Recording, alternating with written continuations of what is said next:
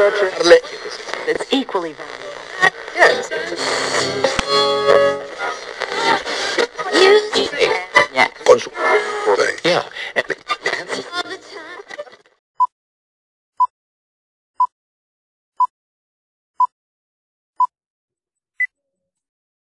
Bueno, pues ya estamos aquí en un nuevo episodio. ¿Cómo estás, Gina? Hola, profe. Muy bien, muy feliz de estar otra semana con usted, con nuestra audiencia, aquí platicando sobre eventos históricos que no pueden dejar de perderse. Pues sí, este, que por cierto deben de saber, pero creo que Gina ya tiene un club de admiradores en Argentina, de admiradoras. porque, admiradoras. para que vean que si nos escuchan, Hombre, este, hace, hace poco le mandaron un mensaje a Gina saludándola y felicitándola por, por sus chistes malísimos en el programa, pero A ellos les parecieron graciosos. Pero es pues bueno. cruel. dejemos a sus cinco minutos de fama. No, Este, muchísimas gracias. Esperemos que este, no se suba en un ladrillo y se crea como estos grupos de coreanos de K-pop que duran, No. un, duran un día y al otro día ya no existen. Ay, usted, usted y sus ideas. esperemos que no haya, imagínense si hay unas 50 mil Ginas como grupos coreanos de K-pop. No, no, no, Ya basta, basta. no nos damos abasto. Pero bueno, queríamos decirle que Gina ya tiene, tiene su club de admiradores en Argentina. No, no especificamos la ciudad, ¿verdad? Pero Mm, este, mm, no, no pregunto por Nada más le mandaron el mensaje felicitándola a Gina. Honestamente dije, ¿qué tal que piensen que soy alguna loca acosadora? Mejor no nos quedamos con el país. No, no vaya siendo. Bueno, estás muy lejos, Gina, estás muy lejos. Sí, pero ya ve que, ay, no sé, miedo no anda la mula no la disca. Lo que pasa es que las patadas lo hicieron, entonces, aguas. Pues sí. Bueno, es el momento de Gina. Para sus admiradores. No, hombre, como ya saben, esta es la famosísima sección, y si no lo saben, es un momento de los anuncios parroquiales. Si ustedes quieren contactarnos, ya saben, para mandarnos un saludito, contarnos un chiste histórico, o simplemente para plantearnos algún nuevo episodio que les gustaría que abordáramos, un tema que les gustaría que desglosáramos en este podcast, por favor, háganoslo saber a través del correo sin historia no hay historia arroba gmail.com. Estamos agradecidos con las personas que nos escriben. Bueno, siempre es buenísimo leer y saber que están del otro lado escuchándonos. Ahora, que si ustedes quieren tener como una comunicación más directa con nosotros, ya saben, como tipo mensaje, pueden hacerlo a través de los perfiles que tenemos en Instagram.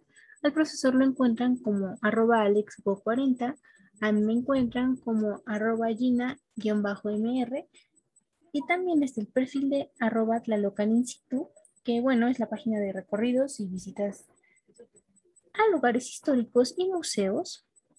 Y también sirve para nuestra otra sección de este podcast, una casa llena de café, de historia del arte. Me emocioné, una taza llena de historia del arte. Ahí también pueden checar nuestro contenido. Y les agradecemos muchísimo su preferencia y que estén aquí escuchando. Eso es todo por lo que hace a los anuncios parroquiales. Está muy bien, Gina. Está muy bien. Así es que, pues bueno, ya no les quitamos más su tiempo y los dejamos en el episodio número 47 de Café con Aroma de Historia. Pues no se pierdan la sección de Gina, el dato inútil, y la nueva sección de la que hablamos más, este, que es eh, una taza de café llena de historia del arte. Así es que hay unos vidrios, dijo aquel. Bye bye. Bye.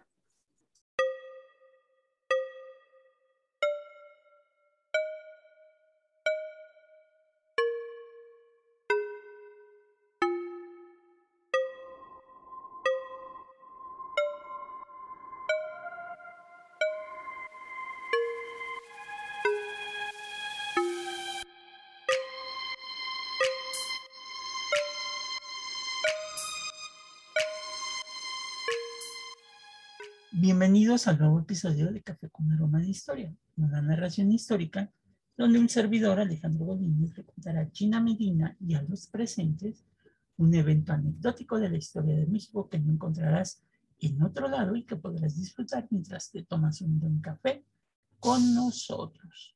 Hoy titulamos a nuestro episodio número 47 la verdadera Güera Rodríguez a 200 años de nuestra independencia.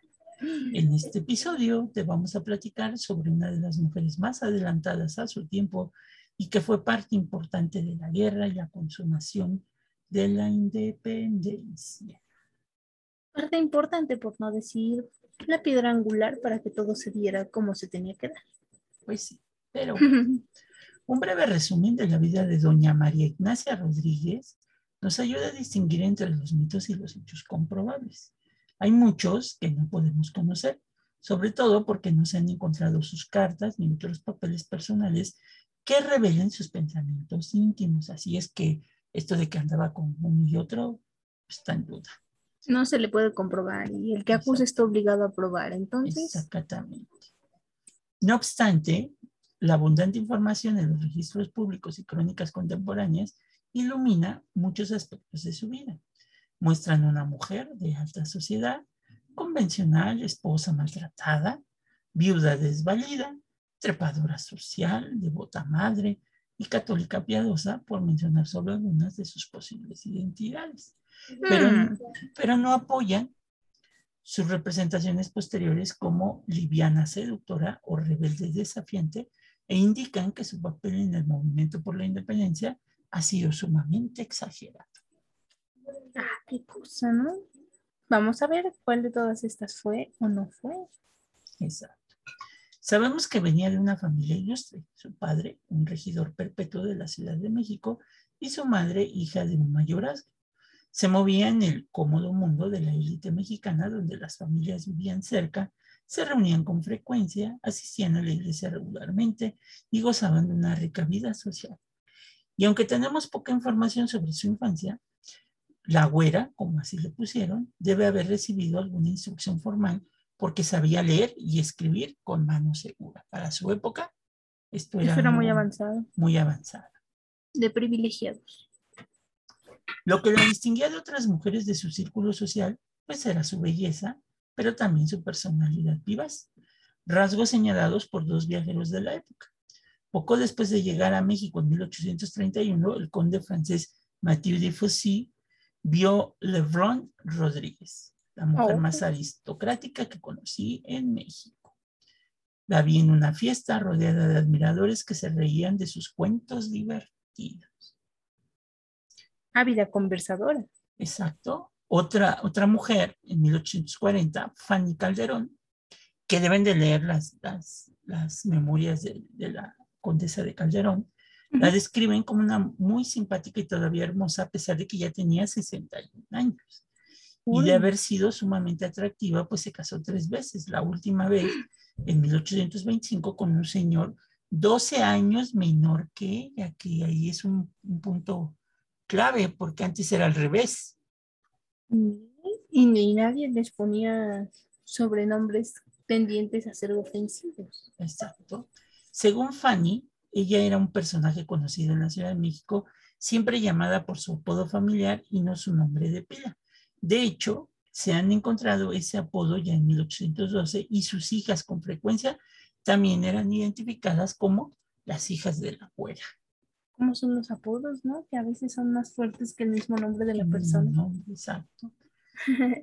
La güera fue sujeta de muchos chismes, sobre todo por sus escandalosos pleitos que siguió con su primer marido, el capitán José Jerónimo Villamil, futuro heredero del mayorazgo, pero con pocos ingresos, aparte de su salario como subdelegado de Tacuba. Ella tenía 15 años al casarse y en los 11 años que duró el matrimonio tuvieron seis hijos, de los cuales uno murió en la infancia. La unión fue bastante tormentosa debido a los celos de Villamil, pues imagínense, ¿no? O sea, las toxicidades, ¿no? Desde siempre. Desde siempre. En 1801 la acusó de adulterio con un francés y a los 10 días retiró la acusación.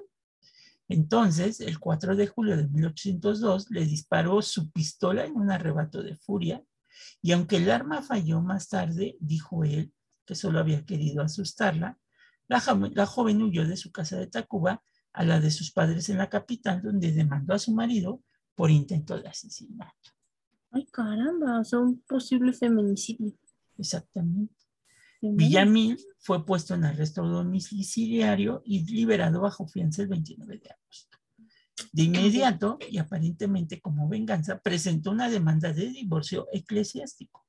O sea, una separación, pues todavía no existía el divorcio absoluto, en la que acusaba a su mujer de adulterio sacrílego con tres curas distinguidos, entre ellos su propio compadre, el canónigo José Mariano Beristain, autor de la famosa biblioteca hispanoamericana septentrional. Ah, caray. El vengativo y unos cuates. nada más, nada menos. De aquí nacen los primeros rumores de los adulterios de la güera, pero en los largos autos el marido no pudo probar nada y la evidencia más bien sugiere que ella fue una esposa sufrida y maltratada. De hecho, los parientes, amigos y colegas de Villamil tomaron partido por su esposa, pues afirmaban ser ella la inocente víctima de su carácter volátil y violento. Y algunos hasta le habían encontrado bañada en sangre por las golpizas que él mismo le daba. Después de cuatro meses, Villamil desistió en su demanda y en algún momento la pareja se reunió y el 12 de junio de 1805 nació su última hija. Pero el matrimonio había terminado pocos meses antes con la muerte del capitán. O sea, aquí se murió y se convirtió en viuda. Hombre, a buena hora llegó su muerte entonces. Pues sí. viuda a los 27 años, con cinco hijos para criar sola, la güera volvió a la Ciudad de México donde vivía su familia. Sufría escasez de dinero porque en lugar de gananciales, Villamil había dejado deudas. Sus dotes se había consumido durante el matrimonio y las propiedades que serían de su hijo y que ella administraba como su tutora y curadora durante su minoría de edad, no se podían vender por estar vinculadas. En menos de dos años, el 10 de febrero de 1807, se casa con el doctor Juan Ignacio Briones, un señor acaudalado que murió a los seis meses de la boda, dejándola con un séptimo embarazo y una buena herencia. El muerto al pozo y el vivo al gozo. ¿No? Esa frase le está fue muy, bien, le fue muy bien. llegadora el día de hoy. Aunque la güera enfrentó los 17 años de su segunda viudez con determinación, no pudo haber sido fácil. En varios documentos ella se describe como, cito, esta viuda desgraciada, con cinco inocentes pequeñitos y sin padre, cierro cita. Su vida estaba marcada por la muerte y la enfermedad. La hija póstuma de Briones murió al año, al año y medio, y en 1808, y su hija Guadalupe va a morir también a los 15 años en 1816. Según su tía, la niña inocente había estado enfermiza por 11 años.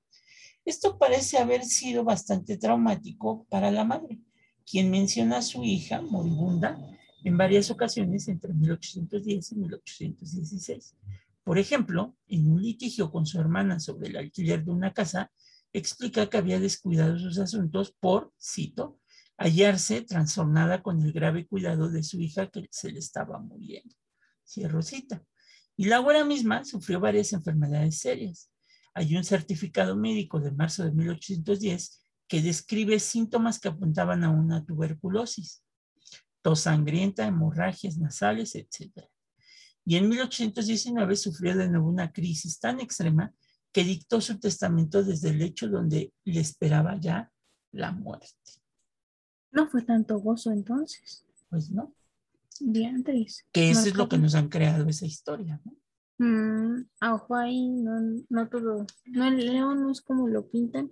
Y digo, superaron entonces para superar tanta tragedia, porque pues, bueno, se, se te mueren dos esposos, se te mueren tus hijas, tienes poco dinero y todavía broncas con la ley, no. Pues sí. A pesar del amplio legado de su segundo marido, parece que su situación financiera no era del todo sólida, porque algunas de sus propiedades estaban hipotecadas y no siempre producían ganancias. Los rebeldes ocuparon sus valiosas haciendas de San Isidro y Santa María en Guanajuato y las dejaron en la ruina. También ocuparon y dañaron un rancho cerca del pueblo de Dolores y otro en Monterrey que formaba parte del patrimonio de su hijo. Y para 1817 los ingresos de su hacienda de La Patera se habían esfumado. Después, estas fincas sufrieron la severa deflación en el valor de la propiedad que acompañó a la independencia y perduró por varias décadas. De hecho, cuando trató de vender San Isidro en 1826, había bajado tanto el precio que prefirió regalarla para pagar una deuda que le debía a unos parientes de su segundo esposo. Oh, mendigos parientes, siempre tienen que meter su cuchara. ¿Se acuerdan de la doña que no la dejaban salir con este, por, el, por el collar de diamantes, ¿no? Ya veas, de las mejores familias. ¿Qué nos podemos esperar los mundanos? Pero hizo lo que pudo para recuperarse, ayudada por sus excelentes conexiones con personas importantes de la época. Por ejemplo, en 1817 firmó un contrato con el capitán Domingo Malo, quien tomó la administración de varias de sus fincas y arrendó el molino prieto del mayorazgo de Villamil por 4.600 pesos anuales. El fiador fue nada más ni nada menos que un personaje que ustedes conocen y que era su primo, o sea, el primo de Domingo Malo, ¿eh? No crean que el primo de la abuela. Ah, qué bueno que aclaró, porque ya yo estaba entendiendo mal. Que era el primo de Domingo Malo, de nombre Agustín de Iturbide.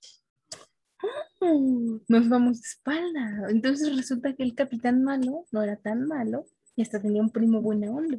Sí, era como la película de Pedro Infante. Jorge Malo y, Pedro Bueno, no No, no, Jorge Bueno y Pedro, Pedro malo. exactamente. Pero bueno, claro que cuando cayó el imperio y, mal, y Malo suspendió los pagos, la fianza no valió nada, por el exilio de Iturbide, ¿no? Entonces ahí se perdió otra vez la... la... ¡Qué la fregada! No, no, no podemos acabar bien. Durante esta época, la güera se dedicó a la educación de sus cuatro hijos sanos y parece haberlo hecho con mucho éxito. Sus tres hijas asistieron al prestigioso Colegio de la Enseñanza, la mejor escuela para niñas de la Nueva España, y se casaron con hombres ricos. Uno, uno era conde y los otros dos marqueses. Por lo tanto, consiguieron títulos de nobleza, algo mm. que ella misma pues no pudo alcanzar. Bueno, siquiera encontró buenos medios para sus esposas, que en esas épocas era difícil, ¿no? Pues sí. digo, era lo único para lo que vivían las mujeres, entonces. De ese tiempo. Ah, sí, sí, me refiero a ese tiempo. Sí, sí, sí, sí. paréntesis gigante en ese tiempo. En ese tiempo. Y parece que lo anhelaba, o sea, anhelaba tener alcurnia, ¿no?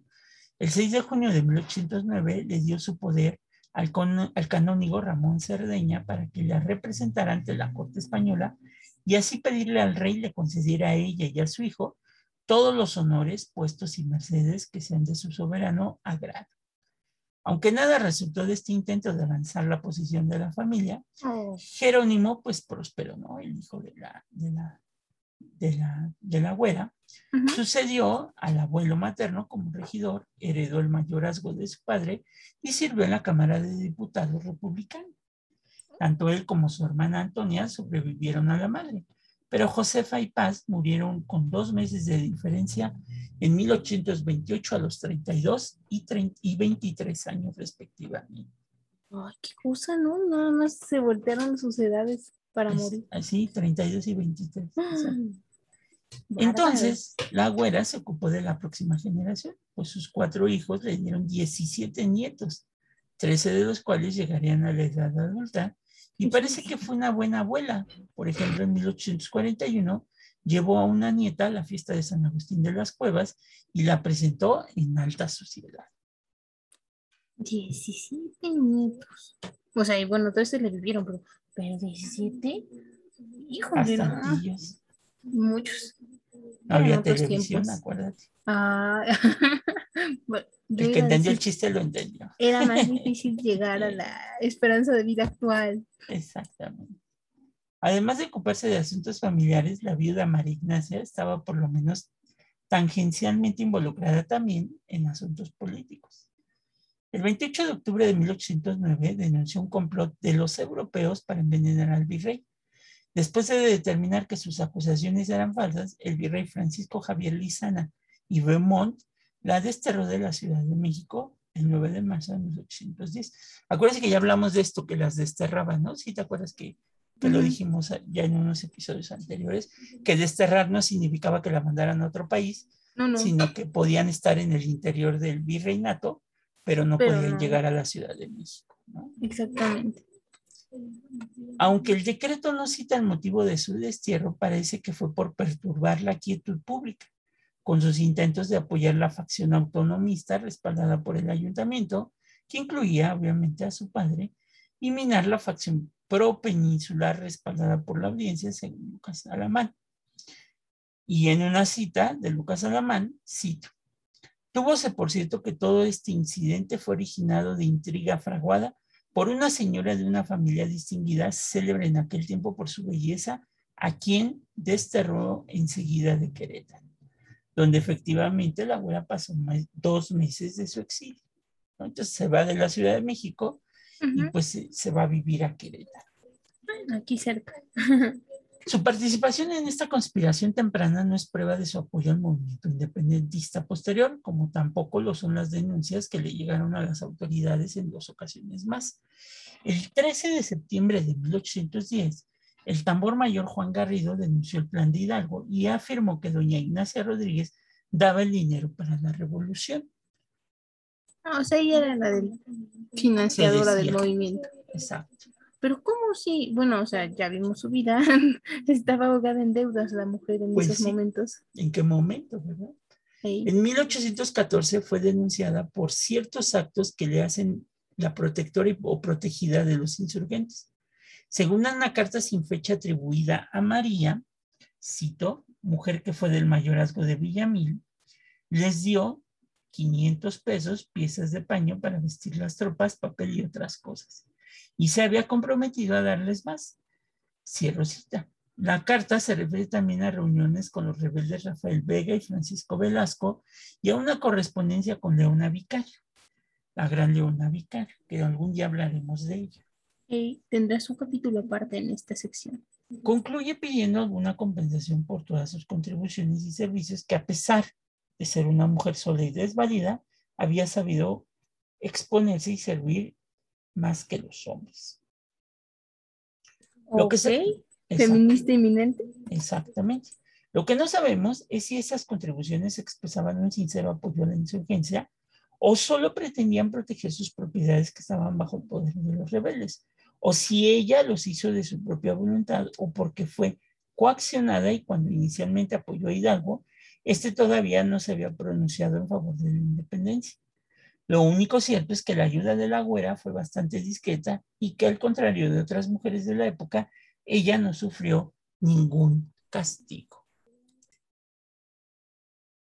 Es posible que solamente estuviera cuidando sus intereses, porque también mantenía relaciones con firmes adversarios de la independencia.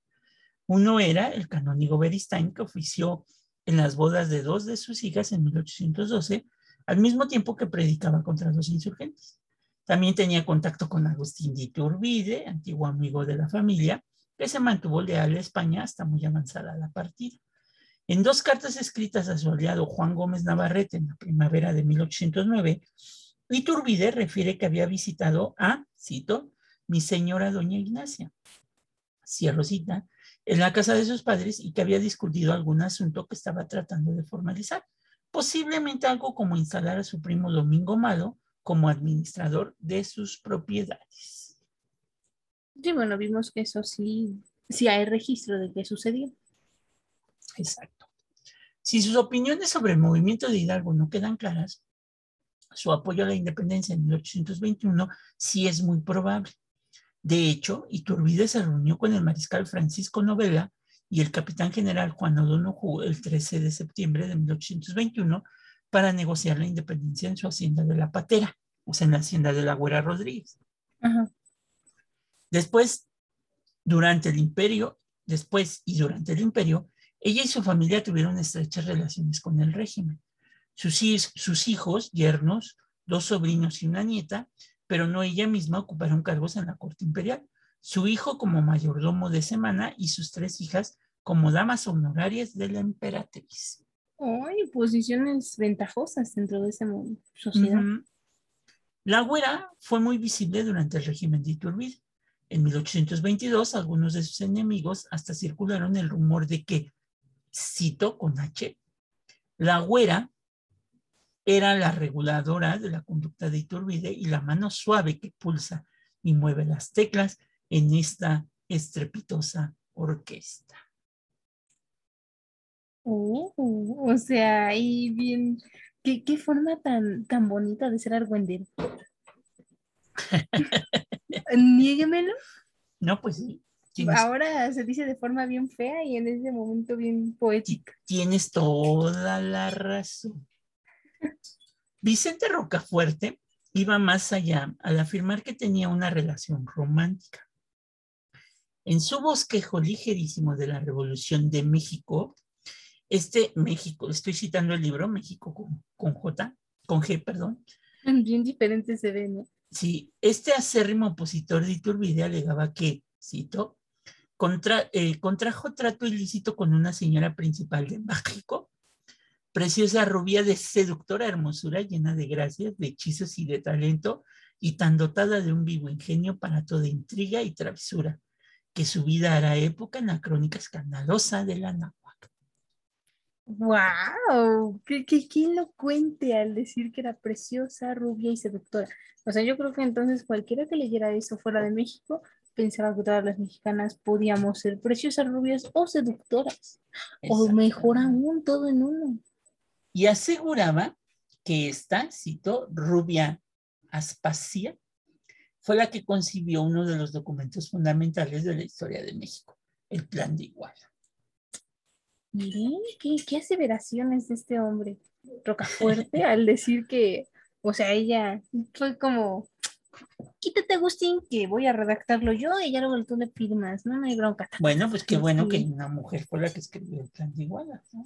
No, no, o sea, no, no quiero quitarle el mérito a Agustín de Iturbide, tampoco a la Gora Rodríguez, si ese fue el caso, pero me refiero que aquí verás, bueno, más bien se sentía como con muchos privilegios este Rocafuerte para decir algo así, ¿no? De la nada.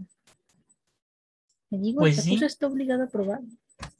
Es imposible determinar la veracidad de todos estos rumores. Nunca sabremos si en alguna conversación informal ella le haya dicho algo a Iturbide que influyera sobre sus ideas políticas.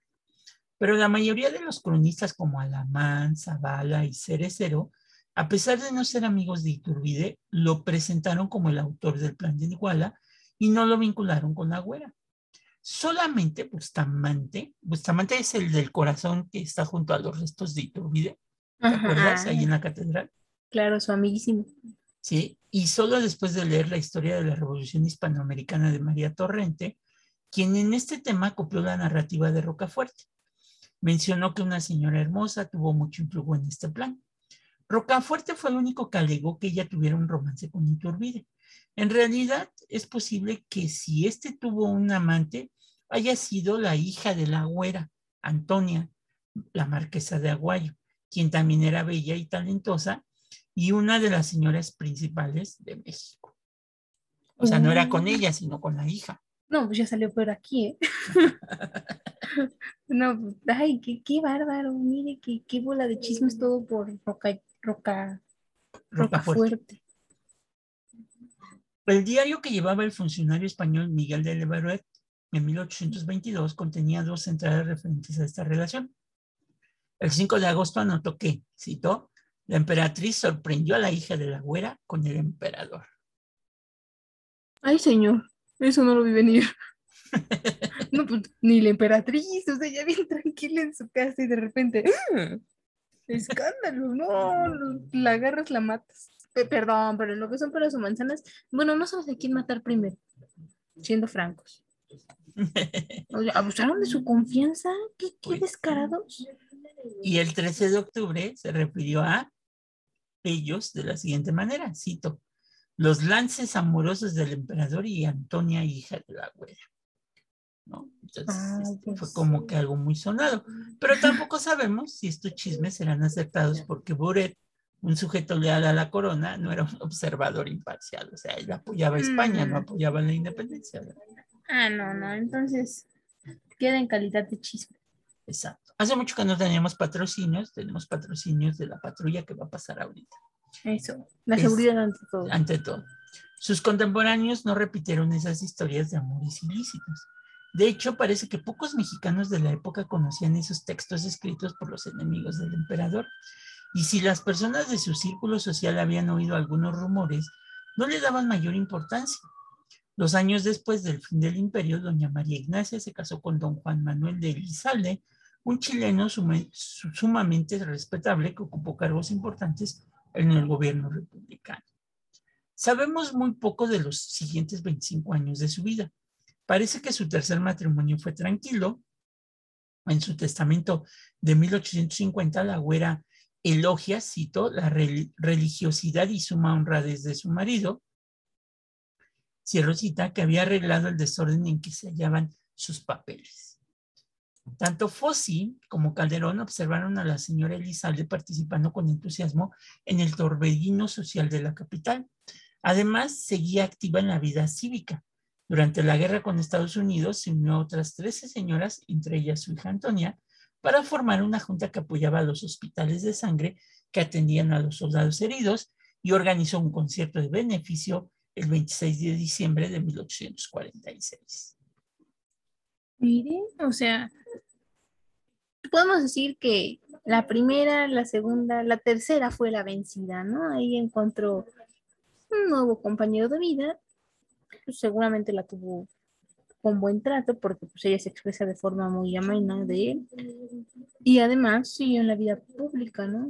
De forma discreta, más discreta porque pues justamente nos vemos como en esos 25 años de su vida no se tiene tanta información, pero la que se tiene es de que pues, estaba ahí, ¿no? Al pie del cañón ayudando desde su trinchera.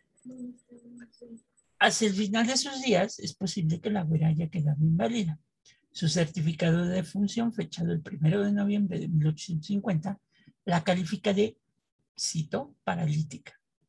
Fue enterrada en la iglesia de San Francisco, la Ciudad de México, en la misma calle, donde pasó la mayor parte de sus 71 años. Había sobrevivido a sus padres, sus dos, sus dos hermanas, dos maridos y cinco de sus siete hijos una vida larga para ese tiempo, o sea, 71 años. Sí, es una actualmente parece irrisorio, pero entonces, y después de tantas muertes tan importantes, ¿no? Pues, ¿Cómo se sobrepuso a ellas? ¡Wow! Pero aquí hemos, hemos abundado mucho sobre el rumor, sobre, sobre los amores ilícitos y todo eso, pero realmente no, no abundamos en esta primera parte que estamos hablando de la ah. güera, porque va a haber una segunda parte. Claro. No abundamos de esas leyendas que la han identificado a ella y quién las dijo, porque muchas de esas leyendas pues no fueron escritas ni por estos personajes que ya mencionamos, Rocafuerte y todos ellos, sino por otros escritores que fueron atribuyéndolo, pues los, milagritos que al día de hoy pues, este, pues, se le siguen conjuntando a la güera, como el romance con Alexander von Humboldt, como el romance con el gran libertador de Sudamérica, Simón Bolívar, ah. este, el mismo romance con Agustín de Iturbide, que no queda claro si era con él, que si Iturbide andaba con ella o con la, con la hija. Con su hija. Entonces, este, pero eso lo vamos a abundar pues, en la segunda parte de este especial de la Fuera Rodríguez que no se lo pierdan, quédense con la intriga y sobre todo vean eso, ¿no? Que detrás de todo personaje histórico está su lado humano. Y es importante conocer ese aspecto para entender sus actos heroicos. Y que si queríamos empezar este, esta primera parte con esto, porque podíamos haber empezado con, pues con toda la el chisme y todo eso. Ya saben, es el amarillismo. Entonces, por eso no lo vamos a hacer, sino hasta la siguiente parte, en donde vamos a hablar de ella, pero bajo esta visión que se tiene como esta mujer pecaminosa, ¿no? Este, casi casi el diablo de la tentación, ¿no? Ándele, ajá, además tentadora en todo sentido. Sí, entonces, que seducía jovencitos. Seducía jovencitos, pero no cualquiera, jovencitos importantes. Exacto, ¿no? Lo suyo, lo suyo eran los libertadores, ¿no? Como si Bolívar y Pero bueno, pero son chismes. O sea, sí, no, nada está comprobado. porque volvemos a lo mismo que dijimos al principio. No hubo una, este, pues no hubo, no hay documentos ni cartas que nos permitan decir, ah, pues sí tuvo romance con fulanito de tal. No hay algún físico que nos asevere que fue cierto. Que sí les recomiendo mucho que lean ahí las memorias de Madame Calderón de la Barca, este, que estuvo aquí en México, ella era esposa del embajador español, porque ella habla mucho también de las mujeres de la época, de las mujeres mexicanas. Ella se enojaba mucho, lo dice en sus memorias, Ajá. se enojaba mucho que las mujeres mexicanas precisamente no les gustara leer ni escribir, que se la pasaban fumando y tejiendo. No le echo la culpa propiamente a las mujeres mexicanas, sino a las personas que les metieron esas ideas a las mujeres mexicanas. Exactamente. Pero Entonces, es interesante ver la perspectiva desde otra mujer que vivió en su mismo tiempo y lugar, pero con una crianza completamente diferente. Pues sí. Pero bueno, entonces hasta aquí llegamos de esta primera parte. Los esperamos en la segunda parte porque también vamos a hablar que algo, hay una leyenda también ahí que dice que si ustedes quieren conocer a la abuela Rodríguez, hay una pieza de arte en una iglesia de la Ciudad de México Sí. en donde un escultor y arquitecto llamado, no sé si le suena el personaje Manuel Tolzán, Ay, es- ¿quién será? ¿quién será tú?